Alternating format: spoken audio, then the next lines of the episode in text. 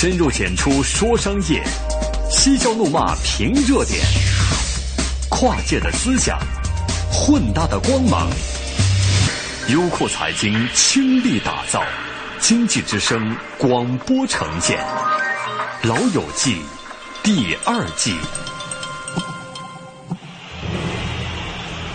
成绩了！比赛结束了！伟大的意大利，意大利！他是曾经的解说大咖，现在的娱乐达人。我我现在可以看到我三十年之后什么样？是，我说这个？我觉得太可怕了，没有意思。他是人们眼中的创业军师，拉卡拉的舵主。不可能，外行异想天开，原来追随你的人会对你产生动摇、怀疑、质疑。呃，说大哥，咱就吃原来这碗饭，我们跟着你还能过安宁日子，行不行？咱别折腾，为了多挣钱，为了混娱乐圈，或者批评你，或者认为你不行。五次创业的辛酸经历，让他博得美名，也饱受争议。外行嘛，最大的说法是人家说你是外行。就创新的时候，一定会遭受很多的非议。在标榜个性的年代里，他们又是如何坚守自我？我们也没缺了什么主流正确经营价值观里边该有的幸福、家庭、快乐、没错、健康、自我。您的规定动作，我们认为我们全遵守了，然后我们还想做点自选的动作。面对被潮流淹没的年轻一代，老人家们又有什么话想说？年轻人现在给自己的压力太大，说我一定要买车，我一定要买房，他用哎这个土豪金我得用，咱们那会儿哎呀，在个性缺失的年代里，我们如何不因走得太远而忘记了为什么出发？第一点呢，就是做个好人；第二个呢，叫 just do it；第三个叫 so what。老友相聚，畅谈物化时代中的得失。黄健翔对话孙陶然，给叛逆一个出口，给个性一个理由。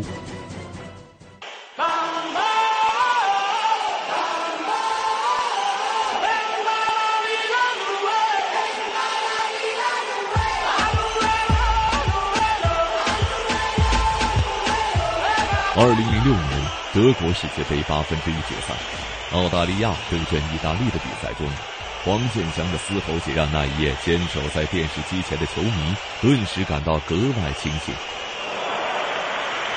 格罗索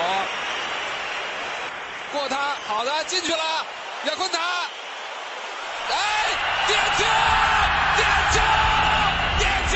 格罗索立功了，格罗索立功了，不要给澳大利亚人任何的机会。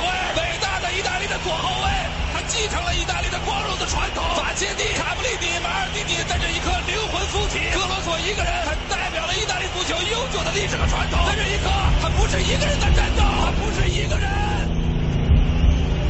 托蒂，托蒂面对这个点球，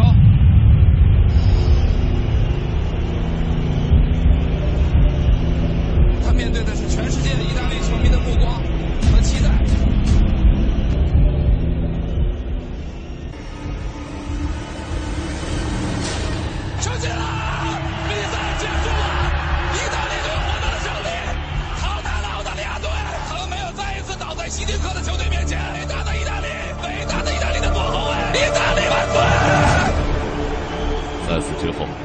超出人们预期的解说方式，也让黄健翔深陷非议之中。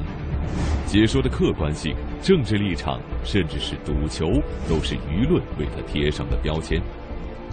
一时之间，各种质疑之声似乎远远超出了比赛本身和黄健翔所能掌控的一切。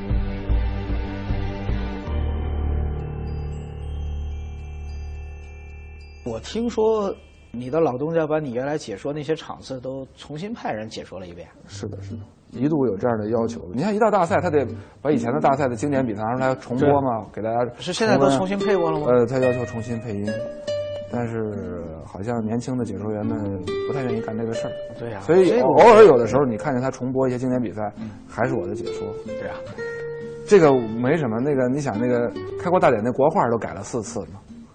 但您不能把自己跟开国大典里想啊我我我就我你就就是一水平特高的一另类的一个专家。这个这个没办法，这个就是说，其实我们不是做人有问题，嗯，他真挑不出咱们做人有什么毛病，就是他觉得你这个你这个思想给他的伤害太大，哎，无论黄健翔曾经的老东家如何抹去他留下的瓷迹，但是那深夜中的一吼，终究还是让人们记住了他对足球的放肆与情怀。然而，体制的规则是黄健翔无法逾越的红线。对于我们需要的到底是一个解说员还是一个评论员的争论，也让那时的黄健翔重新审视着自我的过往。在一封道歉信后，身心俱疲的黄健翔选择了主动辞职，出走央视。你那次就是你不是一个人在战斗，那次那个转播的时候，完了之后你不是后来这个说离开央视吗？那个时候我一点都不吃惊，因为之前有有过这个咱们俩那次的谈话嘛。对，咱俩的谈话应该在那件事之前至少三年以前。对，所以我知道你有那种想法。我三年以前就很就一直有一个想法说，就实际上你是了解我那会儿就已经很痛苦了。嗯，啊，不光是因为钱多钱少的问题，你当时有想离开央视的想法的时候，肯定有人特别支持你，其中有一个就是我啊，对，呃，特别的鼓动你说，哎，你有想法出去干，想去。创业啊，想去换个环境。你记不记得有一次在梅地亚，你那个直播准备直播时候，在你那房间，对，我们俩咔咔咔。对对，这个我记得特清楚。呃，你你问我，你你有没有一个设想？五年之后什么样？十年之后什么样？还有你问我到底对现在不满在哪里？嗯啊，是缺钱？你那会儿说你缺钱，没事，哥们儿给你想想 点办法，创造点挣钱机会就完了。我说我说主要不是钱啊。我说我现在可以看到我三十年之后什么样？是，我说这个我觉得太可怕了，没有意思。对我也是这种，就我就特别怕这种生活，就是你现在知道十年、二十年之后什么样。当初为三十年后的自己所担心的黄健翔，实则是对现实的一种不安和对眼前的一种看不惯。早在解说门发生三年前，就已经萌生了出走念头的黄健翔，其实早已被老友孙涛然看穿。两个人性格上的切合点，甚至让孙陶然日后邀请黄健翔代言自己的产品。而对于孙陶然来说，五次在不同行业创业成功的经历，为他博得了创业军师美名的同时，也让他遭受到了不安分守己和门外汉的非议。哎，那你在这个行业里，你每次创业的时候或者换领域的时候，你遇到过什么样的阻力或者非议吗？外行嘛？最大的说法是，人家说你是外行。你像刚开始做拉卡拉的时候，金融圈的人讲说你你拉卡拉是外行在做第三方支付，确实是外行。当然，外行的坏处很多，就是你不了解这个行业，你不了解人家的游戏规则，你在里边没有人脉。当我刚拉卡拉刚进入金融圈的时候，我一个银行的行长都不认识。什么都不了解啊，所以这是你的劣势，就是你在这里边没有积淀。好处就是外行没有这些框框，那我认为应该是这样，你就可以颠覆原来的。我们坚持这样，那你最后就成功了，就是创新。其实有一点刚才没讲，就创新的时候一定会遭受很多的非议啊，这是正常。不可能，外行对，呃，异想天开。咱们古老祖宗有一句话叫什么？就是能招天魔方好汉。没错，啊，不为人妒是庸才。对，不为人妒是庸才。啊，其实我早在体育频道的时候，我就提出过，体育频道应该有一个自己的声音，就是把当天的或者最近的体育热点事件人物拿出来说一说，至少是一个展现观点的一个窗口、一个平台。这个想法呢，就在体育频道的时候就始终不能实现。我也没有那个兴趣再去，就我觉得挑战已经不够了。于是呢，我就想做别的节目。这时候也遇到很多的非议啊，包括。社会各界，包括观众，比如说你是为了多挣钱，你是为了混娱乐圈，或者批评你，或者认为你不行。你不是说你一个跨界吗？你要进入的那个，你即将要进入那个新的领域里边的老人老势力，对，会排挤你。没错，是这样，抵触你。然后呢，有一批原来追随你的人，会对你产生动摇、怀疑、质疑。呃，说大哥，咱就吃原来这碗饭，我们跟着你还能过过安宁日子，行不行？咱别折腾。对。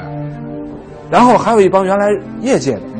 受众就你你你的你只要做的事，想服务的那个人群里边，还有些人质疑你，不欢迎你做这件事儿，是这个是不是让你最痛苦的？还有你的同行会挤得你，那那我说你那你那路是错的，你那方向是错的，这个还好了。放在一块儿，当然，瞎评论瞎揣测，他起码只是发个评论，他根据他的判断发个评论。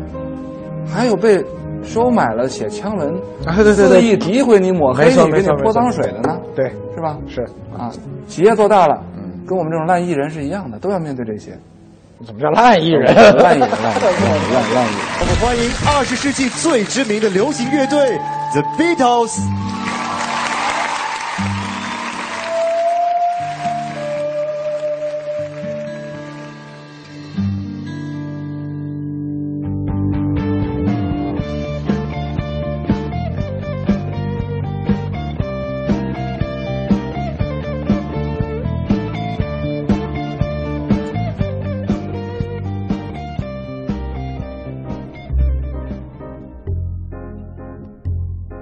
话语间带着些许自嘲的黄健翔，心中其实仍然夹杂着对于过往的不服气。从知名央视解说员到娱乐圈达人，从创业到再创业，黄健翔和孙涛然似乎总是善于制造话题的矛盾体。他们期待人生中的意外之旅，同时也反思自己，但是性格中的不安分，最终还是战胜了一切。毕业的时候给我分回老家，我不愿意去老家，然后我就在北京当北漂。Me too。当北漂什么意思？没有粮票，对吧？没有煤气罐儿。那会儿我们租了个房子换煤气罐儿，你你没有户口是没有煤气罐儿的，找人去借什么的，所有东西都一样。你找工作，很多单位你没有北京户口是不要你的。我当时分配之后是去联想，呃，总裁室做秘书，应该是给刘总或者某位老总做秘书。我们那年北大一共分去了两个人，一个政治学系的女生，一个经济学系的男生。经济学系男生就是我，但是最后就因为这个北大的当时党委有一个领导不喜欢我，不让我留北京，所以我最后给分回老家去了。那你这比我惨，他不喜欢我，呃，居然就能够因为他不他一个人不喜欢你，不允许你留北京，而且他能够做到。然后他做到。这个你在学生时代经历的比我惨，我还没这样过。他他实际上是跟我们系里说说你们系谁都可以留北京，只有孙唐然不行，哎呦，所以就给我分回老家。分回老家呢，那联想就不能要我了，不能要我。后来联想说你去深圳联想，就说我们在深圳有个分公司。你想九一年，说深圳在改革开放，没有户口也行，对让我去深圳。我那会儿后来没去，我就在北京就当北漂了。我后来曾经反思过，有时候会反思我这个走过来的道路。我说我明明从小就一直有机会成为正确正面的正确主流精英，德艺双馨，又红又专。然后，而且一直老师们，包括工作之后的领导们，他说你业务又好啊而且这一接触都知道长得又帅其实品行非常端正。对对，啊，偷鸡摸狗、偷奸耍滑、占人便宜、欺负人的都不干，对但就是要在价值观的问题上跟主流有冲突，而且还要说出来。对于是把自己弄成个非主流，嗯，不能德艺双馨、主球主流正确精英。其实就是没按照您要求的去做嘛。啊对对对没完全按照您要求的去做，是这样。对对对对就我们有些还是老想搞一些自选动作嘛。对对对对对，自选动作，就您您的规定动作，我们认为没意思啊没意思。或者基础的，涉及到人的问题的，涉及到这个基本的底线问题，我们全遵守了。对。然后我们还想做点自选动作。对，我高中的时候是这样，三分之一的老师特别喜欢我，三分之一的老师非常不喜欢我。我就是一个这样有争议的人。我一直不认为你是一个性格有争议的人，我认为你是一个特别圆融的人。没想到你说你上学的时候是三分之一特喜欢，三分之一超不喜欢，这个其实跟做人没关系这点跟我一样啊。啊，是吧？你知道我高中是怎么回事？我高二读完了才去的文科班，啊，就是啊是吗？就是因为啊高二的理科班的班主任啊，，你先学的理对他不喜欢我了，啊，他而且他就号召全班同学孤立我，啊，就是你应该感谢你这个老师，对对对对对对，没有他对你的这种打击，不一定能够激发出你现在的这个能量。就是呃我没想到你你你知道为啥？第一是思想，就我们的一些思想跟当时时代老师和这个主流想让你的思想有一点不一样，所以他认为你你有点叛逆或者怎么样你。脑后有反骨，第二个就是价值观，就是一说价值观把他都当时吓倒了。比如当时老师希望说你作为一个好学生，你要听话，对，你要学习好老师喜欢你好你干嘛跟那些坏孩子在一起 Yes 而且你还成为坏孩子的头，，yes，所以天天领着坏孩子们踢球。是这样。然后呢，那我们俩一模一样老师就说：“你们别跟他踢球了，他踢完球，他不复习他也考第一。对我我们俩一模一样，就是说你们跟他混什么混？我跟学习不好的同学都是好朋友，对然后我又学习很好，而且我还跨班，就我们年级的，我们年级的踢球的、打篮球的、跨年级练体育的，就是刺儿头的、淘气的，啊，全都跟我好。还有跨年级，对，跨年级对跟上面的年级没错。哎呦，我 我上年级的跟我好着呢。对，所以你能够从央视出来，然后你现在去参与创办这么多的节目，每个节目都很火嘛，这是一种创造力。我觉得第一个是勇气，就是你敢于遵循自己的内心，就是我想做什么，我要去做，这是个勇气。第二个，在做的时候有一种创新力，就是不拘一格，不拘泥于原来的条条框框，能够去打破它。不安于现状，不安稳，敢于挑战自己。别人眼中个性的黄健翔和孙陶然，如今已经功成名就，家庭、健康、自我、朋友，这些简单的幸福，也在他们的人生历程中被一一诠释。而在媒体高度发达的今天，诸多过于耀眼的成功榜样，却让我们看不到微小而真实的幸福。时代的变迁带来价值观的变化，个性也已经逐渐被物质所牵绊。太多他人描绘的个性，已经让我们迷失了自己。年轻人好像普遍有种抱怨，八五后、九零后，说咱们这六零一代、七零一代赶上好时候了。嗯，就咱们投身社会的时候啊，社会还有比较多的机会，没那么固化。他们的抱怨是呢，等到他们投身社会要工作、要生存的时候，社会上没有空间、没有机会了，太固化了，抱怨比较多。这个我认为，这个好像咱们是走了狗屎运了。这个心态肯定是要调啊，因为任何一个时代肯定都有机会，也有没有不是机会的地方，就是都有好的地方，都有坏的地方。嗯咱们那个年代，你记不记得，当时还有粮票呢，还有户口呢。实际上呢，我也有时候跟年轻人说，我说你们其实啊，真是没挨过打，没挨过饿。我说我们也都是苦孩子出身，苦过来的啊。但是呢，年轻人觉得他们精神上更苦恼，就是说社会留给他们的精神空间更小了。那么今天咱俩一对话呢，我倒觉得其实精神空间取决于自己，你想有多大精神空间就是你自己的。和自己的欲望，你想，你毕业的时候，你想过要买房买车吗？你想过要，比如说升职到尽快升职到什么部门经理、副总？就现在年轻人，你要对自己好一点，不要给自己定那么高的一些物质上的。背上这些物质的坛坛罐罐，你怎么可能轻装上阵、大步流星的去追赶自己的梦想？没错，你最后就迷失了你的内心。如今，在这个标榜个性的时代里，拿叛逆当个性的例子比比皆是。所谓的个性，渐渐堕落成掩盖在时尚潮牌下迷失的初心。在无房无以为家、无钱无以为有的物化时代，有多少人因为走得太远而忘记了为什么出发？我觉得这世界上其实大多数人的苦恼在于他不知道他想要什么，所以他看着说，家长和老师说你应该要这个，他就去要；他看着边上的人有这个，他就想要，他不知道他自己真正想要什么。而像咱们这样的人的话，我觉得一个很大的这个长处，是我们知道自己想要什么，所以不会被别人所蛊惑。那这样的人其实比较幸福。年轻人现在给自己的压力太大，说我一定要买车，我一定要买房，他用 iPhone 五，这个土豪金我也得用啊。然后这个我请女朋友一定要去吃什么大餐，这个那，咱们那会儿哪有，就看场电影就行了。也不因为别人比我多买了一辆车，多买了一个房子，我就会心里失去平衡。对你有所失去就有所得，有所得就有所失去。那些真正完全遵照了规定动作，做了主流正面精英，代表主流正确价值观的人，他可能内心也有纠结痛苦啊。咱们只要能想得开，咱们都已经过了不惑之年，都奔知天命之年去了。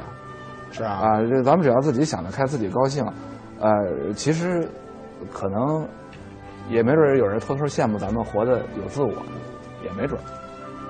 也许吧。因为咱们也没但我觉得最重要的是，你活的你觉得舒不舒服？当然了，我们也没我们也没缺缺了什么主流正确精英价值观里边该有的幸福，对，平静家庭、快乐、没错健康、自我是啊，我觉得最后朋友最后有有两个问题，一个就是说你自己觉得舒不舒服？OK OK 舒服。舒服啊。第二个就是有朝一日，咱们要去另外一个世界的时候，你的遗憾是不是比别人少一点？那次咱俩深谈，我就说，如果我不改变的话，将来有朝一日，嗯，我会很后悔的。我大女儿十六岁嘛，我们俩聊天，她就问我说：“你你觉得什么重要？”然后我说三点。第一点呢，就是做个好人。哎，这点其实非常重要，就是你做一个好人，你的路会越走越宽，然后你的心会很平静。对，第一个要做好人。第二个呢，叫叫做。Just do it，就是你想做什么，哎就去干就完了，就去干。对对对对，一定要你比如他喜欢画画，那你就去去去，对对对，就是一定要做你喜欢做的事儿。第三个叫 So what，就是又怎么样呢？那又怎么样？你去干了，对，最后成也好，败也好，那又怎么样？评价也好，对对，那又怎么样？对对对，多会儿就这三句话就够了。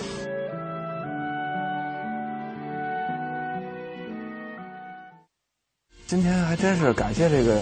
老友记这个机会，咱俩好好聊聊到这个层面。咱俩这个性格还有一个共同的特点，就是不是一个宣泄型的啊，是不愿意跟别人讲自己的苦恼啊、问题，都自己闷着，都自己闷着的。所以我们俩在一起，平时还真的还有点拘着，都不聊这个。对，这真没没聊过这个。是，待会儿聊聊球啊啊，是吧？聊聊孩子呀，对对吧？然后这个有时候你会，你记不记得你的你的高尔夫的第一个帕？你带着我在成都打的，对在成都打的。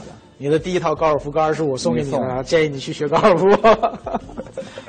对啊，所以我们两个都是啊，我们自吹一下，都是愿意带给别人正能量的。就是我们觉得一件事情很好，我第一次买房差二十万找你借的。哦，这我不记得了，还了你借的吧？还了吗？还了。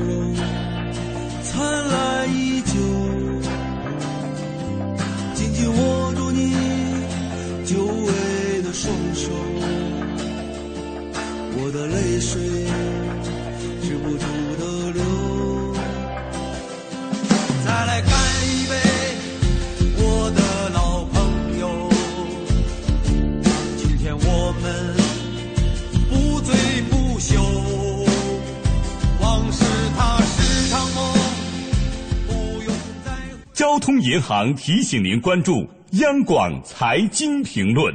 等老板加薪，不如自己加，不如自己加。现在来签约交通银行我得新金定投组合，自动扣款，智能理财，马上加薪，还可获赠百元话费。详情请致电九五五九交通银行。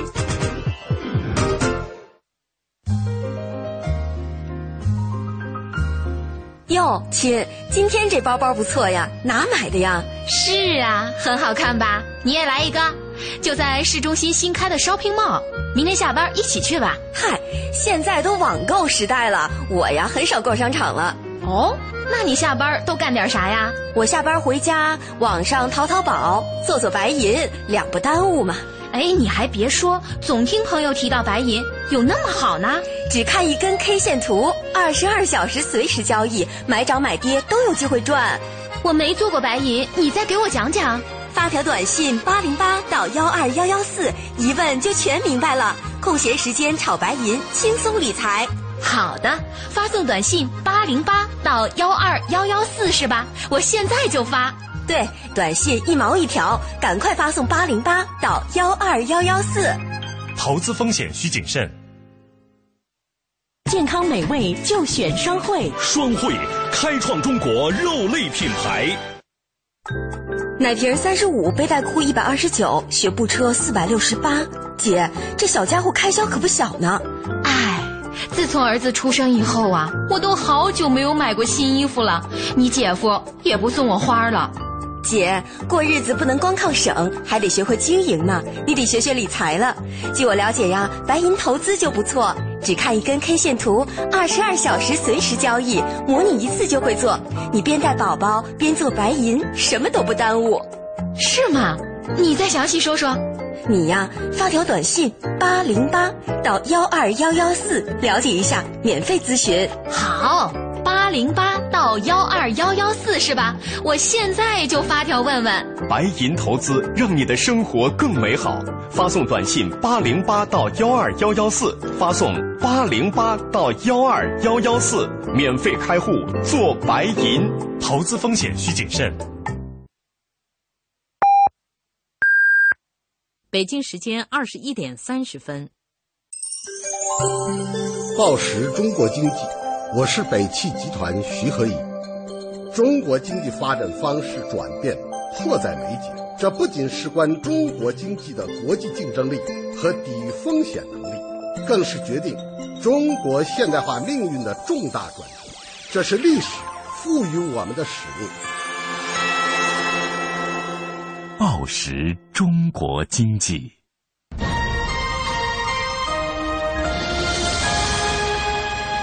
经济之声。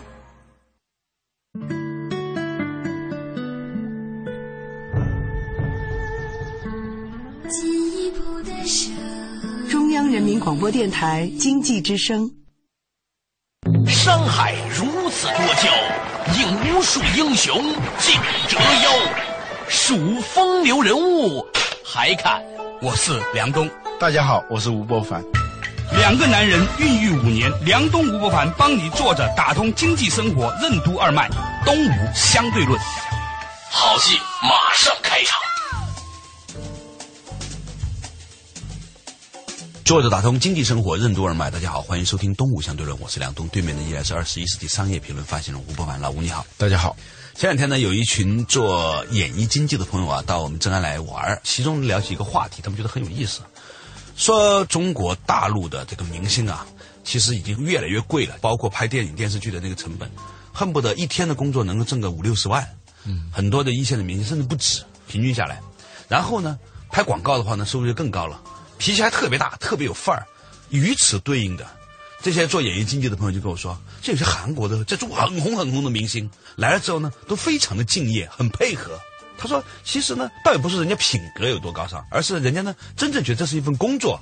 没给钱的时候呢，那人家是明星；给了钱呢，人家是提供服务的，是吧？你就是客户。不过可能那个明星自己有几亿身家，你这个小广告公司呢还在艰难生存。但是只要你是他的客户，他会对你非常的尊重，做事情非常的敬业。我在旁边听的时候呢，我其实想到另外一个状况：为什么都是一样的人，他那那个那么敬业？咱们很多明星就这么大牌呢？咱们不能从道德层面上去思考这个问题。我的第一反应是什么呢？还是跟市场有关。就是你知道，在日本、韩国吧，它竞争非常非常激烈，因为它就小嘛，人均明星量是很高的，所以呢，你稍有不慎呢，就很容易被取代。但是呢，在中国大陆啊，由于它是一个巨大的市场。所以呢，歌手唱红一首歌，能恨不得唱十年，一线城市唱完，唱二线城市，最后唱到八线城市，他也能挣到这个钱。有 八线城市，就这么一说，你知道吧？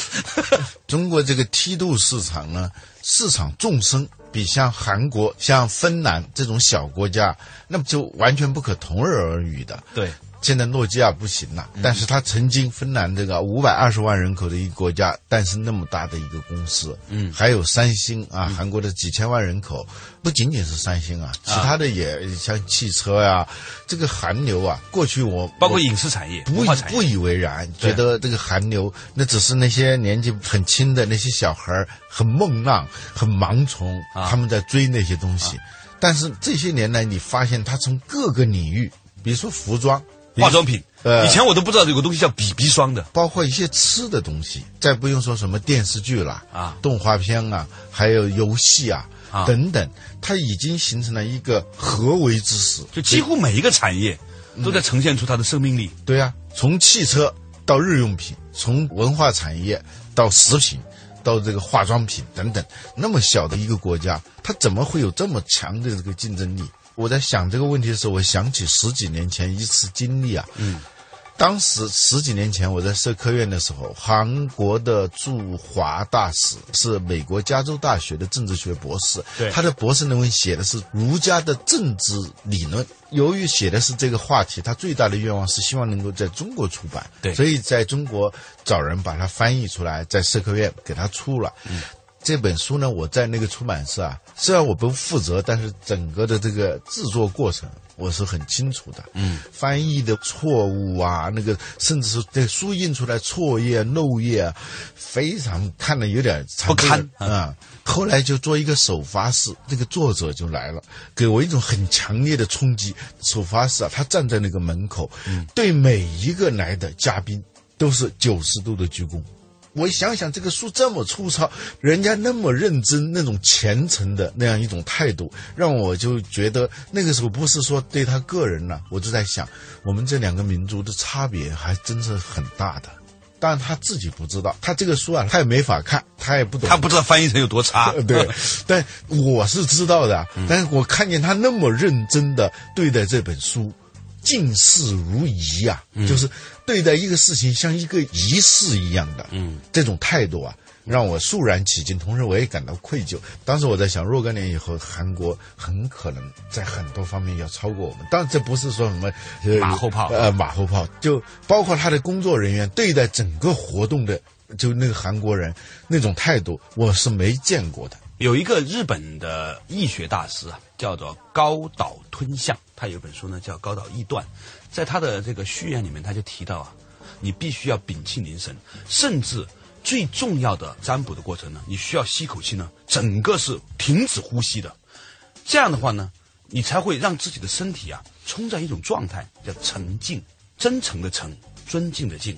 他说，整个儒家思想的核心啊，来自于这两个字。我最近越来越感觉到啊，其实不管做什么事情，你是不是有一种沉静的心啊？不光是对别人，他还会反做回自己做这个事情。有些时候呢，别人未必知道，人在做，天在看。当你有这种沉静的心的时候呢，它慢慢慢慢的会沉淀出一种状态。这个场，这种沉淀出来的场呢，它会在很多事情上让你觉得，也许刚开始是慢的。但是最后呢，是越走越顺的。我个人认为啊，由于我们的这个市场呢太大了，发展又非常迅速，所以呢，在过去的这个二三十年里面呢，许多的企业，甚至是成功的企业，他们不用很沉静做事情，也能够获得非常大的回报。所以呢，就形成了一种心智模式，好像你把事情做得很认真，哪怕是别人不知道的这种认真呢，其实是很笨。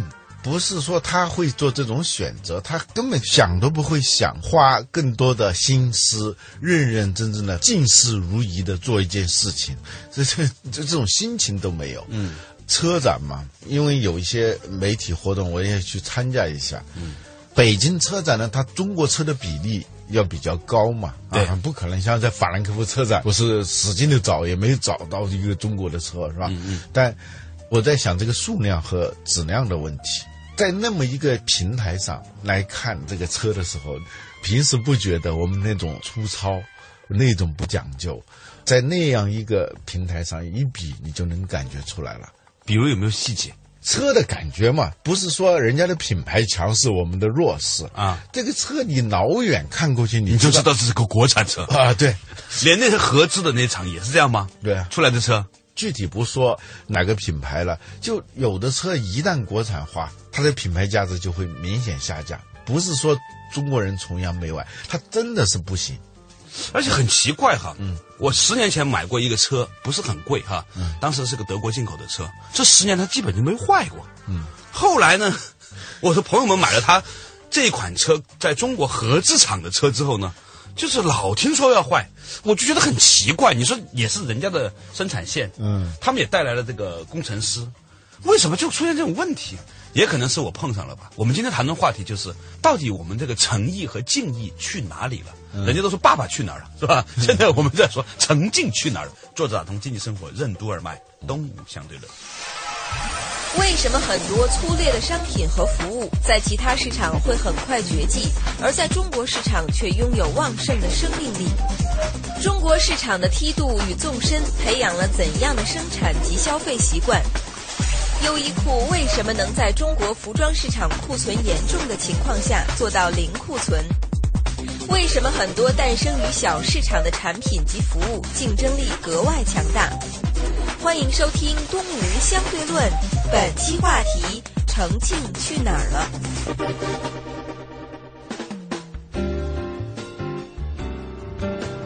作者打通经济生活任督二脉，大家好，欢迎收听《东吴相对论》，我是梁东，对面的依然是二十一世纪商业评论发行人吴伯凡老吴，你好，大家好。今天我们讲到这个诚敬去哪儿了？诚是真诚的诚，静是尊敬的敬。老吴在讲呢，他刚刚参加了这一次在北京的车展，远远的还没有跨过人的头顶，就知道这是一个国产车的展位，还是一个进口车的展位，这是很奇怪的一种感觉哈。嗯。有些车吧，你对于我们这种不是太内行的人啊，你甚至你的品牌你都不知道，对，但你一看就知道绝对是一辆好车，这是常识问题了。嗯，很有意思的是这次车展，你不知道我第一次感受到了小的时候在农村里头看电影的那种场面，就挤啊啊！我因为小时候就受过训练，所以你能顺应那个潮流。借那个势往前走，你不能够自己使劲儿的，你自己使劲儿后一下子把你挤到好远去了。看来你的童年培训还是很全面的。对，人山人海，而且还是媒体日哦。我就很奇怪，那好多根本不是媒体的人，而路边有很多身份不明的人拿着那种牌子，就我们胸前戴的那种牌子，啊、就是一个证嘛。但很多人拿着那个牌子说。有没有多的牌子？啊、要不呢就问要不要买一个？要不要买一个？根本不卖票的那一天就挤成那个样子，大家呢就看什么呢？那天金秀贤和贝克汉姆不不对，那天其实后来我才搞明白是大家在看什么。确实有很多这样的人，以我的了解，他们对车是没有感觉的。嗯，但是呢，他们对有些来的人，对来的人，那天来什么金，我第一次知道你说这个金秀贤。金秀贤这个都教授是那样，我以为教授是一个中年叔叔呢，是吧？嗯、我没想到是那么一个小男生啊。贝克汉姆、明星、车模，最后是车，这样一个阵势里头，吸引那么多的人去看车展。我也参加过这种国外的那种车展，一个是国外人没那么多，最重要是那么盲从的人没那么多，真的是市场大人多啊，怎么做都还可以。就这两天，原来在我们家做小时工的一个女士告诉我，啊、说她不做小时工了啊，到国展那儿去做快餐啊。她说那个快餐啊，那个菜是从来不洗的，就买过来稍微摘一摘，那个洗就很麻烦了，还要浪费好多菜叶儿是吧？啊，再再稍稍摘一摘，别太黄太枯的那些东西，把它一切做成快餐，能卖的很火。叫什么萝卜快了不洗泥啊！啊，这几天他是赚很多钱，所以他去干这个去了。我在想，就萝卜快了不洗泥，这恰好可以用来描述中国这些年这个市场为什么会有很多很粗糙的东西，但是它一直不绝迹，这这还越来越越越旺盛，这是一什么原因？你分析一下。呃，本质上来说，还就是人多，这个市场的众生很大。一个歌手一首歌恨不得能唱十年，这种事情在其他的细分市场是几乎不可能的。而且呢，几乎在所有的领域里面，好的高端品牌、中端品牌、低等品牌，很糟糕的伪劣品牌，它都能够并存，因为这个市场足够大。我其中有一个店在那个南池子啊，就北京故宫边上哈，每到逢年过节，包括什么五一、十一、中秋，街上的那个人呐、说走过去的时候啊，你就觉得他恨不得能够把故宫给踩塌了。你在那个地方，你随便卖一个根本不用洗的，然后不是我们了，我们那个店已经搬走了，就是根本就不用洗的那个玉米，它一定能一天到晚卖完。你卖什么都能卖完。你可以想象我们小的时候在任何一个中国的火车站里面经历的那种情景吗？这个事情现在已经被改良了很多了，我们的火车也越来越漂亮了。但是那个事情的本质是没有改变的，就是由于市场很大，人很多，流动性很大，再加上呢需求很旺盛，也无法检验。用现在时髦的话说，流量太大，对啊机会就一定出现。对啊，所以你也不需要很精耕细作就可以，还做得不错了。但是呢，我在担心一个事情，有很多时候它会突然一夜之间需求就会没有的。这种现象，我觉得是完全有可能出现的。这几个月我都去浙江卫视录一个小节目嘛，每次都请那些当地的浙商啊，当地的企业家。后来我就突然问我说：“你们请了这么多企业家，怎么一个做服装的企业都没有啊？”对啊，浙江是一个服装大省嘛。对呀、他们说现在服装的这些老板都不愿意出来说话，嗯原因是他们日子真的是很不好过，不好过到什么程度呢？大概在一年前就爆出这么一个所谓的新闻啊，嗯。说中国服装业的库存在中国服装业完全停产的情况下，还可以让中国人穿三年。很巧的是，这一段我在看了关于那个优衣库的一本书啊，啊，优衣库这个就是日本的一个外来的服装企业，对他的日子呢就很好过，好过到让中国的这些服装企业困惑、焦虑，甚至是有点痛恨的那种状态。优衣库东西也不贵，坦白说，跟很多国产品牌的衣服比，没有觉得贵。其实是很便宜的啊但是它不仅仅是你便宜，我们的国产的好多服装也很便宜啊。有些库存大了以后开始卖库存，那种那库存，那也是很便宜的。但是你越便宜，它越没人买。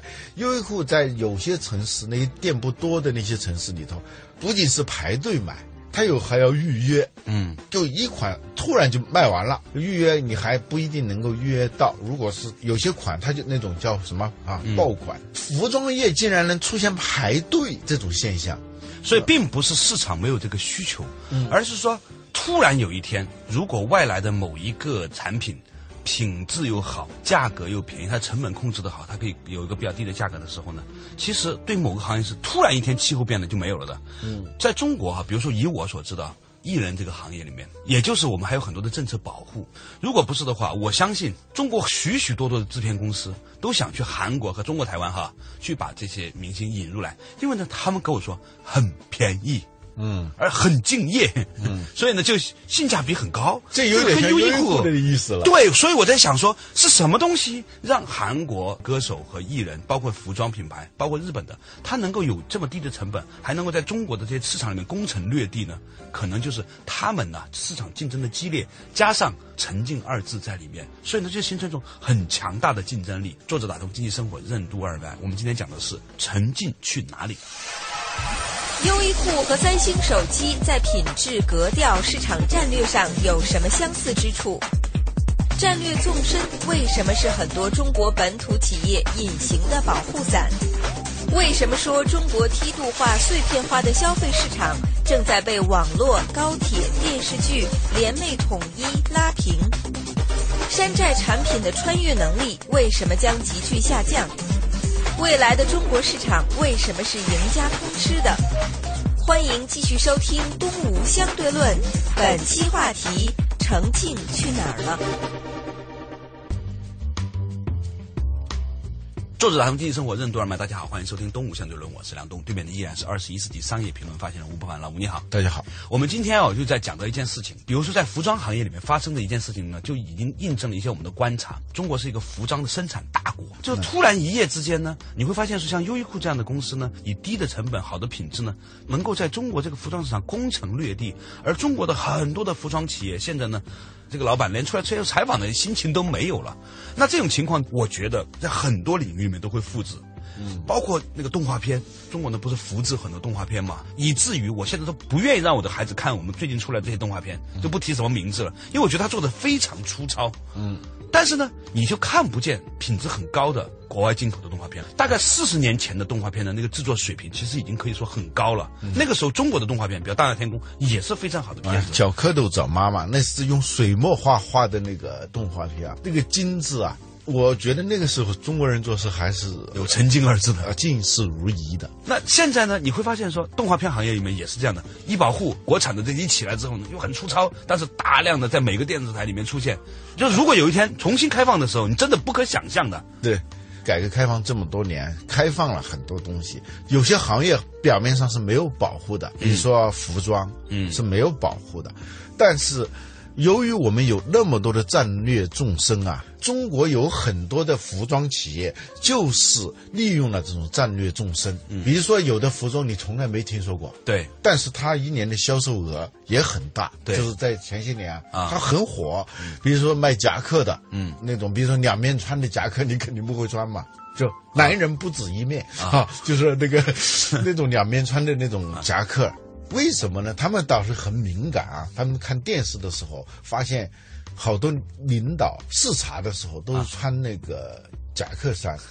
后来呢，他到各地去推广产品的时候呢，发现当地的比如说县一级的领导也爱穿着，他觉得这个是一种保持一致。对，后来他们就发现哦，只要他们领导一穿，很多人他心目当中还是虽然当不了领导，还是要愿意穿穿领导的服装的，是吧？呃，我们有有一个朋友挺有意思，他在某著名的高端百货公司做副总。夏天的时候回老家，他妈妈给他准备了一件那种亮晶晶的、不灵不灵的那种衣服啊。他说这太丑了，我怎么能穿呢？你想他是做高端百货，但他妈妈说我们这儿人有钱的人、有身份的人都要穿这个衣服。你别一回来让人说你这种衣服你都穿不上，你混的不怎么样，是吧？那个，所以。哎呀，我能想象，能想象，能想象，这个市场众生啊！我想外国人是不大理解这些东西的啊。稍微有点偏题，我想讲的就是，的确是由于市场的众生的缘故啊，以至于呢，各种东西都可以存得下来。嗯，所以呢，有一些不那么认真干活、不那么精细，甚至是在我们看来很粗劣的、很粗糙的、很恶俗的东西，它很活很长，它都有很大的一个市场。但是，嗯，啊，这个但是，时间一来。这个觉醒啊，是瞬间的，忽如一夜春风来，千树万树梨花开。网络和这种电视剧啊，它无形当中它会完成了一个市场的统一教育的过程。对，世界是平的，在中国市场也开始变平了。就是过去的几级市场啊，逐渐的由于网络的流行，高铁。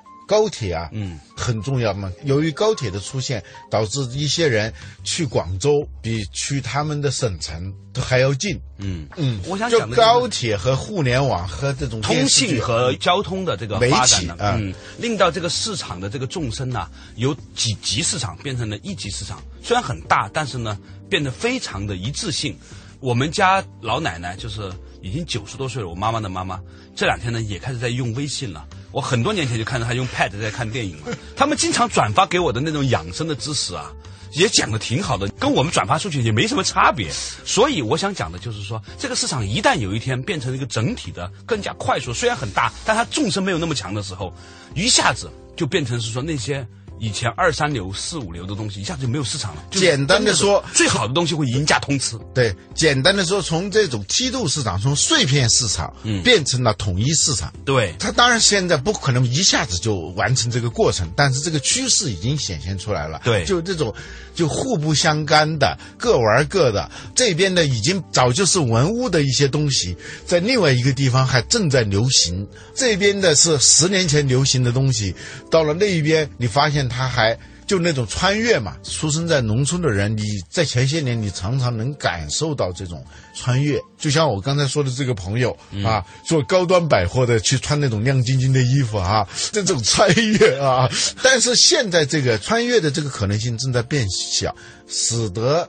真正用心做的、有品位，而且它价格它也不贵。关键是优衣库它有两个特点：第一个，它质量基本的质量它是可以的，款式各方面它是做了精心的研究的，成本也不高，成本也不高，它一下子就把我们的那些。